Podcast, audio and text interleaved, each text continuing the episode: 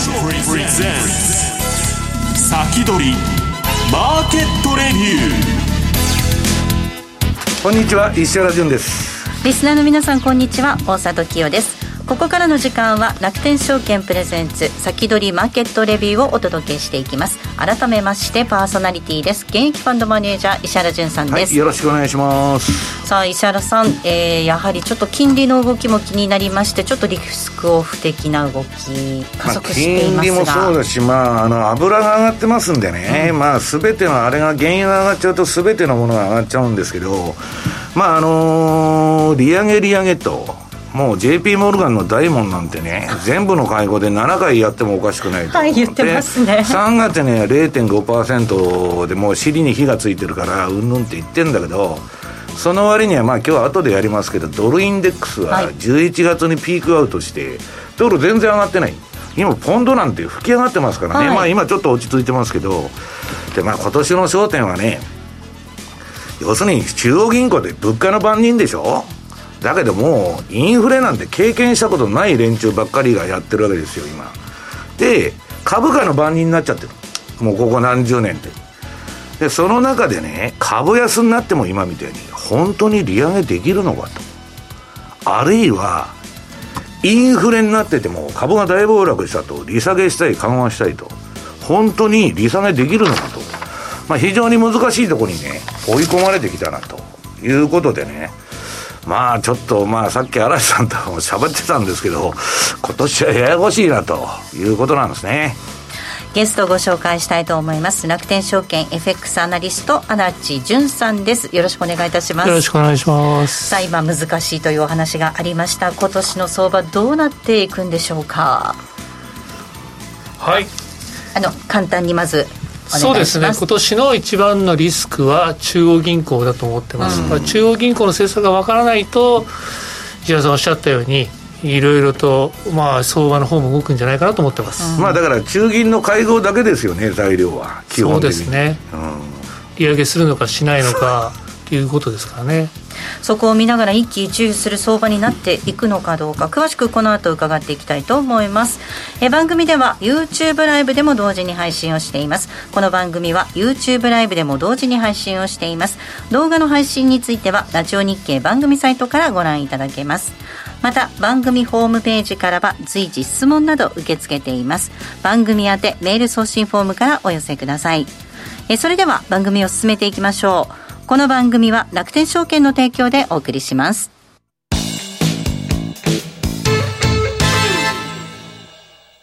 まずは無料で取引体験。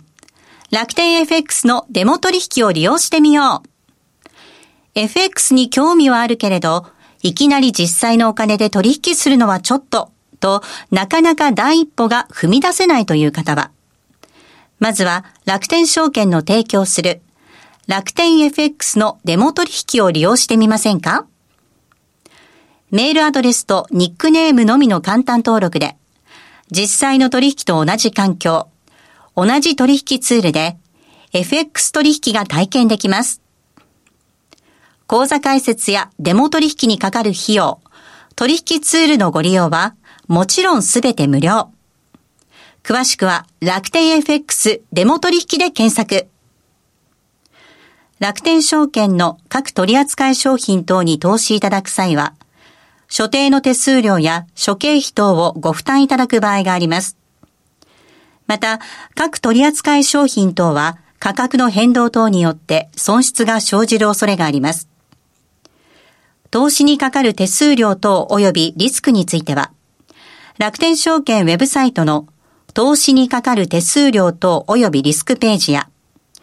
契約締結前交付書面等をよくお読みになり、内容について十分にご理解ください。金融商品取引業者関東財務局長金賞第195号楽天証券株式会社ウィークリーマーケットレビューではここからは荒地さんにお話を伺っていきたいと思います。まあ、中央銀行の動向がポイントになるよという話でしたが。はい。まあ、中央銀行今年は一番あのリスクだと思うんですが、その前にまだ 1,、1月の最初ということで、まあ、今年のレンジをですね、うん、あのまあ、簡単にどんなふうになるかっていうことを考えてみたいと思います。で、まあ、非常に簡単な方法で、えー、分かるので、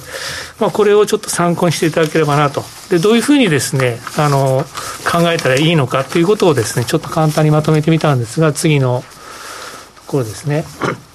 実はドル円、えー、っていうのはですね、あの、私に言わせると固有のレンジを持ってるんです。ドル円だけまあそうですね、まあ、ユーロもそうなんです、まあ、トルコリラとかはちょっと別なんですけれども、割とまあレンジ予測はしやすいそうですね、でドル円、例えば去年は8円だったけども、今年は20円とかっていうことはない、で大体ですね、えー、見ると、過去10年でいうとですね、まあ、大体10円前後。で10円、過去10年の平均はですね、13.55円だったんですね。で、一番大きい時は24円で、一番小さい時は8円39銭。まあちょっと、まあ、そういうノイズはあるんですけども、大体10円前後で、うん。えー、収まってる、去年は12円ぐらい。さん、我々が昔やってた頃は、1日1円動いとったんですよ。古き良き時代ですけどもうなんかこれ、しょぼすぎませんが、その8円っていうのもびっくりしたんですけど。そうなんです、この時はもう、もう終わったと思ったんですが、ちょっと今、回復してきてるんですけども、えー、まあそれで次にですね、えー、のページ行っていただきたいんですけれども、そうすると、まあ13円55銭動くとして、2021年、去年の終値が115円の10なので、今からニュートラルに考えて、上下、まあ、6円の80銭というふうに考えると、今年のレンジは大体上は121円の85銭から円高は108円の35と。ここもなんとなくですね、あこの辺のレンジに収まりそうだなっていうイメージなんですけどまあ、過去の相場の走行距離からしたら、こんなもんだろうということになるわけですね。すねこれがまあ一番あのニュートラルな感じで、ただ、もうちょっとまあ、その、終値から上下両方ですね、同じ幅に動くというふうには、考えられないんで、むしろまあ人によっては円高バイアス、円安バイアスっていうのがあるので、円高、今年は円高に行くぞと。つまり、今年はあったとしても116円の50ぐらいでもうトップおしまいだというふうに考えると、レンジから考えるとですね、過去10年のレンジ平均から考えると、今年の円高は102円の95銭ぐらいまではあるかもしれないと。ですから、上はこれ、まあ、もうそろそろつけたという方は、102円、まあ、もしかすると100円割れのですね、リスクっていうことを考えてトレードすると面白いと思います。逆に円安というふうに考えるとですね、まあ、上125円の50ぐらいまであると。まあ、条件として、下が112円ぐらいで止まるんであればですね。で、これですね、ちょうど去年、去年もですね、大体13円、まあ、55ぐらいだったんです去年の終値が103円の30銭だったんです。で、大体、まあ、13円の55円ぐらいのレンジを考えると、うん、去年の1月、ちょうど1年前に計算した去年の高値っていうのは、大体116円の80前後なんで、もう大体合ってるんですね。うんはい、円安え去年、円安バイアスで、この13円ぐらいだなと思ってた人は、まあ、よっぽまあ、大体当たってると。なるほど。まあ、1円ぐらい違いあるんですけど、まあ、こんな簡単な計算で、まあ、大体のレンジが分かるということなので、ぜひ活用していただきたいということなんですね。はい。で、まあ、じゃあ、レンジ分かったところで、どうするんだっていう話なんですけど、はい、どうトレードしていくのか。はい。で、次のところを見ていただきたいんですけれども、えー、まず、まあ、これ1年のちょっと長いところで、スポットとは違うんですけれども、とオプションを例えばやるのが面白いのかもしれないですね。はい、でニュートラルなレンジは121円の50から108円の35、うん、そして、えー、すごいエクストリームで考えたら、えー、もっとあれですよね、えー、102円の95から125円の50ぐらいどっちかに行くレンジがあると。ですからこの102円の95から125円の50の1年のストラングルを買うっていう非常にアグレッシブな、えー、ストラングルを買うわけです買うん売るんじゃないし。買うんです、うん、ボラティティも低いですし、石田さんおっしゃったように、今年中央銀行何が起きるか分かんない。なんかみんなボラティティが今年はね、為替市場上がるっつって、そういうレポートが山ほど出とるんですけど、はい、あ、それにかけるポジションなわけそうですね、ストラングルを買う。なるほど。安い値段で買って、1年買って、来年の今頃は、うまくいけば大金持ち なるかもしれないというですね。あとは、まあ、ダブルノータッチというですね、これはレンジを、えー、売る、買うということですね。もう例えば、これは面白いオプションで、まあ、1年間で121円の50、108円の35、どっちもつかなかった、どっちもいかなかったらお金をもらえますと。うん、ですから、えー、例えば100万円払ってこの両方いかないよと。全然動かないよというふうにかけたらで実際つかなかったら200万円もらえるというようなオプションなんですね。だからレンジだからこれは動かないという人はこういうようなオプションもいいのかなと思います。なるほど。はい。でもう一つ、えー、最後にですねこれは、えー、次のページを。はい次いきます、はい、はい、これ一つですね、えー、まあちょっとご紹介ということでルックバックオプションっていうのがありましてルックバックオプション私失敗しないのでオプションと必ず実行できるんですね。後ろは振り返らないってことですね。いや振り返るんですけど。ルックバックですもんね。ルックバックで。えなんで失敗してないんですか？絶対実行できるんです。なぜかというと1年後にドルつまり2022年の12月31日に1年振り返って一番高値か一番安値に対して実行できるんです、うん、だから今例えば115円のルックバックプットを買ったら、うん、もう下がると思った。そしてずっと下がって例えば途中で102円の95までついて終わった時にまあ元に戻ってきたと、うん、でもこのルックバックオプションだったら102円の95に対してこの差額をつまり今のストライクとこの102円の95を、の差額が手に入ると。つまり必ず実行できるということですね、うん、というオプションなんです。ですから、この1年の最初にですねこの高値安値を予想してこのルックバックオプションを買うと、これがもうお宝になる可能性があるということで、このちょっとオプションをご紹介したいなと思っていました。まあ、トレードアイデアですけどね。でもまあ、俺、オプション取引、まあ、実際できないわけですよね。そうですかね、うん、そうですね。いやいやいや、その楽天証券でですよ。あそういう意味ではね。うん、はい。だからまああの、そういう問題がありましたね。そうそう、そういう問題あの、我々まあシカゴでね、山ほどまあ、こういうことをやってたわけですけど、あの、日本はね、オプション取引が本当流行らないんですよ。韓国はすごい流行っとんだけど、で、米国は個別株のオプションとか結構もうみんなわーわーやってるんですけど、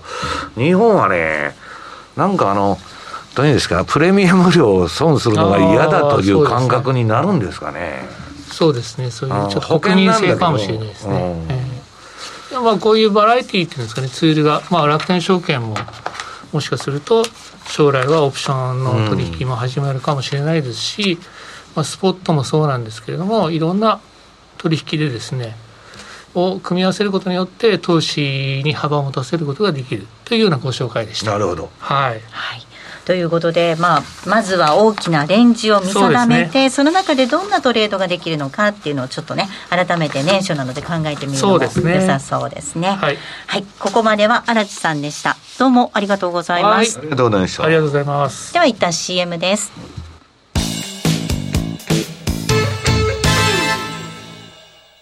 まずは無料で取引体験。楽天 FX のデモ取引を利用してみよう。FX に興味はあるけれど、いきなり実際のお金で取引するのはちょっと、と、なかなか第一歩が踏み出せないという方は、まずは楽天証券の提供する。楽天 FX のデモ取引を利用してみませんか？メールアドレスとニックネームのみの簡単登録で、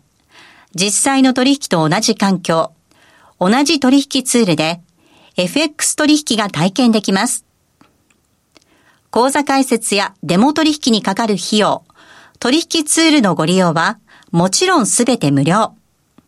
詳しくは楽天 FX デモ取引で検索。楽天証券の各取扱い商品等に投資いただく際は、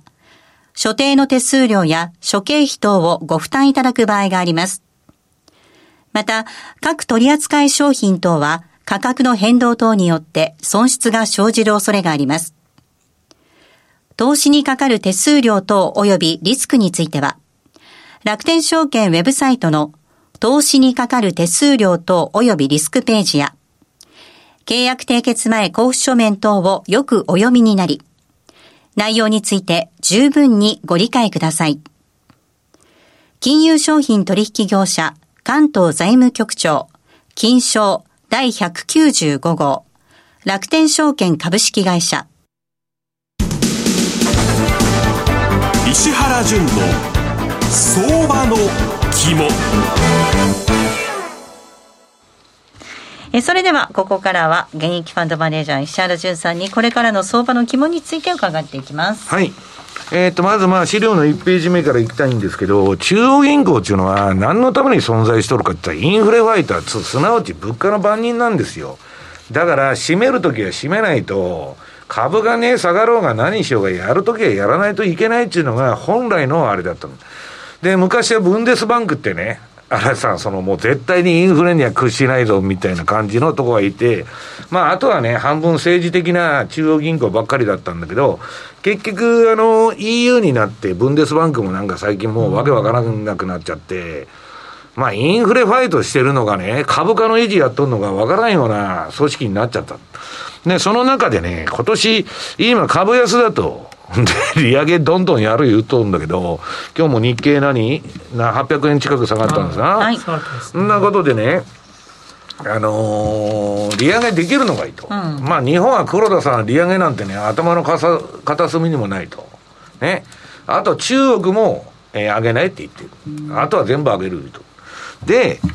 まあ、これね、えっと、その3月にもうなんかあの、インフレがね、すごくなってきたんで、これ、始末できなくなるという可能性があるんで、もう0.5をやれやと。まあ、これ behind the curve ですよね。もう結局締めるときに締めてないから、だらだらだらだら緩和、うん、長期にやりすぎて、いつでもこのパターンなんですよ、FRB っていうのは。で、えー、っと、その隣はその大門 CEO ですね。えー、清少 JP モルガンの大門さんが、7回利上げしても何にも驚かんと言っとるわけですよ。最高でね。うん、で、こんだけ利上げ利上げ、で、それもね、桁が0.25から0.5と、ね、嵐さん、その言っとる割には、2ページのドルインデックスのチャートを見ると、これ全然ドル上がってないやんと。まあ、ドルのね、えー、まあ、ユーロが6割ぐらい、あの、比率を占めてんですけど、ドルの総合的なね、実力を表すこのドルインデックスの先物っていうのはシカゴに上場されとるんですけど、リアルマネーで取引されてるんですよ。11月にドルは天井打って、うん、そこからその自利品になってて、ここに来てドスンと下がった。一体、嵐さん、これはどうなってるんですか？これはやっぱりちょっとドルが。織り込んだっていうことですか織り込んだということと、今は他のユーロとか、他のは割安感があるんで、そっち側の方にまあ少しお金がいってんじゃないでしょうかね。だからまああの、なんかよくわからんなっていうのがね、皆の正直な感想で、これだけね、今年はドル買っといたらいいだろうと、みんな言ってたんだけど、えー、次のユーロドル。ユーロドル。ユーロドルは、まあちょっと若干さすがに行ってこいになってますけど、ここもあの、ラガルドさんが緩和的なんでね、全く金利上げる気ないみたいなあれなんで、それでも、これだけアメリカ金利上げると、で、欧州何もせんって言っとるのに、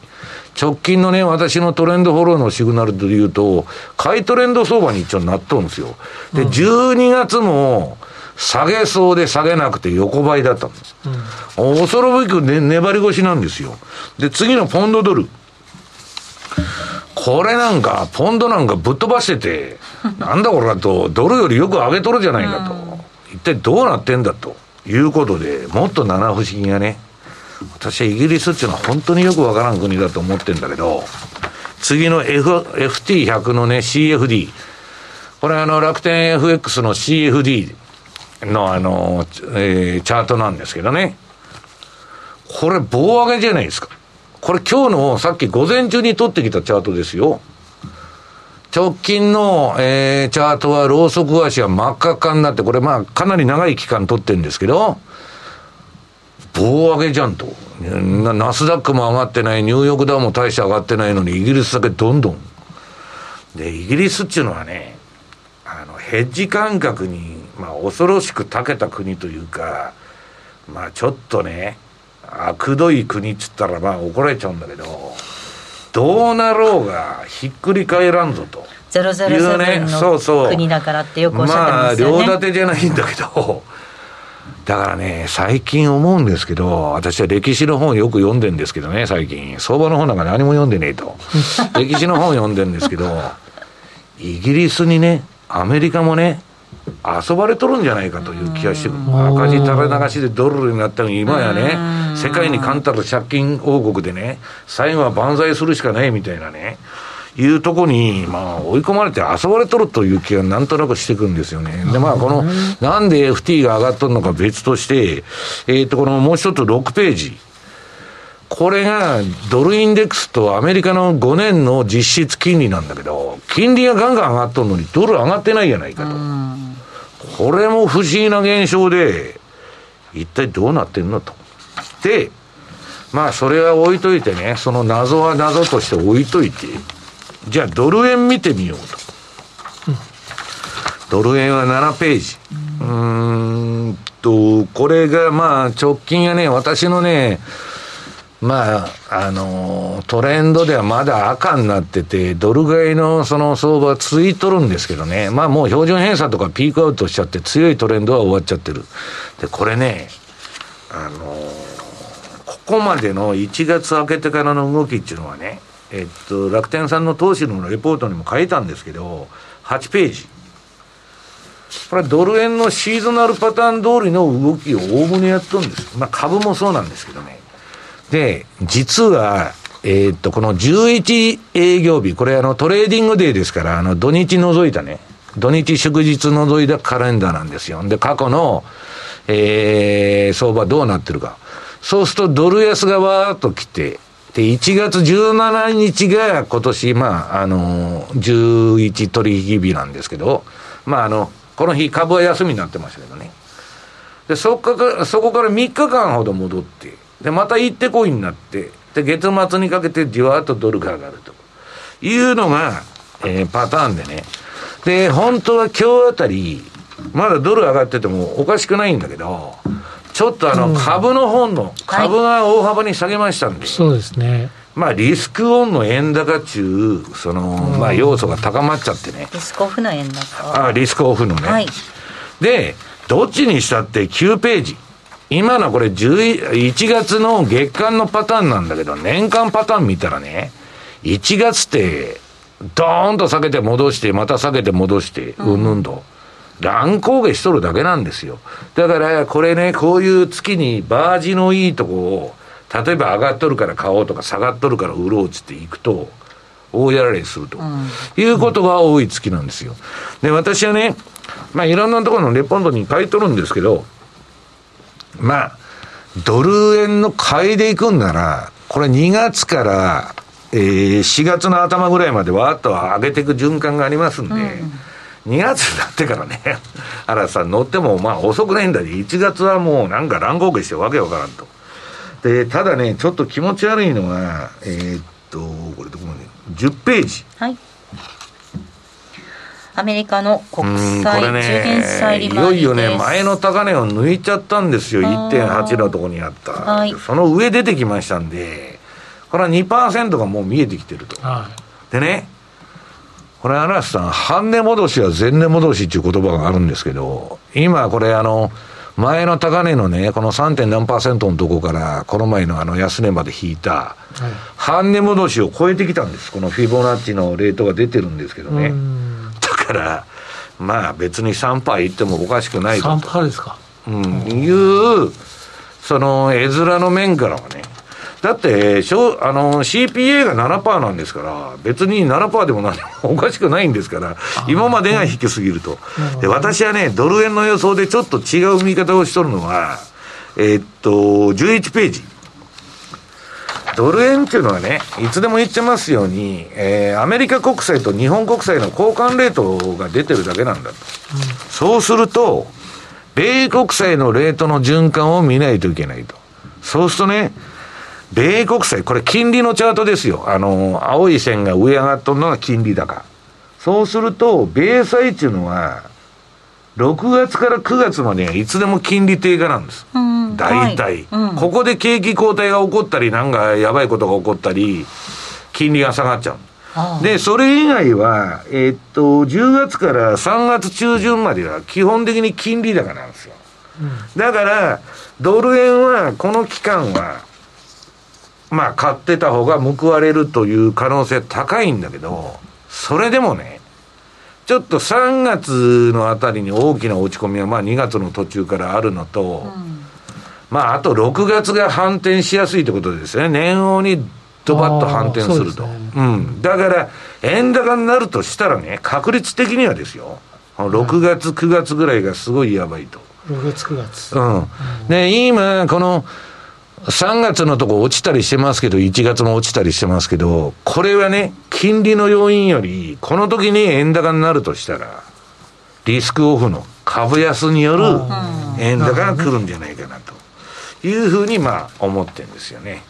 なるほど。ええーまさに株安の今、円高が起きているような感じで、うん、10年債が上がっているにもかかわらず、ドルは売られているだからみんな金利上がる、金利上がるっつってね、うん、ドル円なんてね、150円ぐらいいってもおかしくないぞぐらいの勢いのこと言っとるんですよ。本当ですよね、なんでこんなにおとなしいのというのがね、非常にまあ不思議だと、だから、それはね、まあいろんな、先ほどの、まあ、嵐さん言われたように、ある程度織り込んだっていう話もあれば、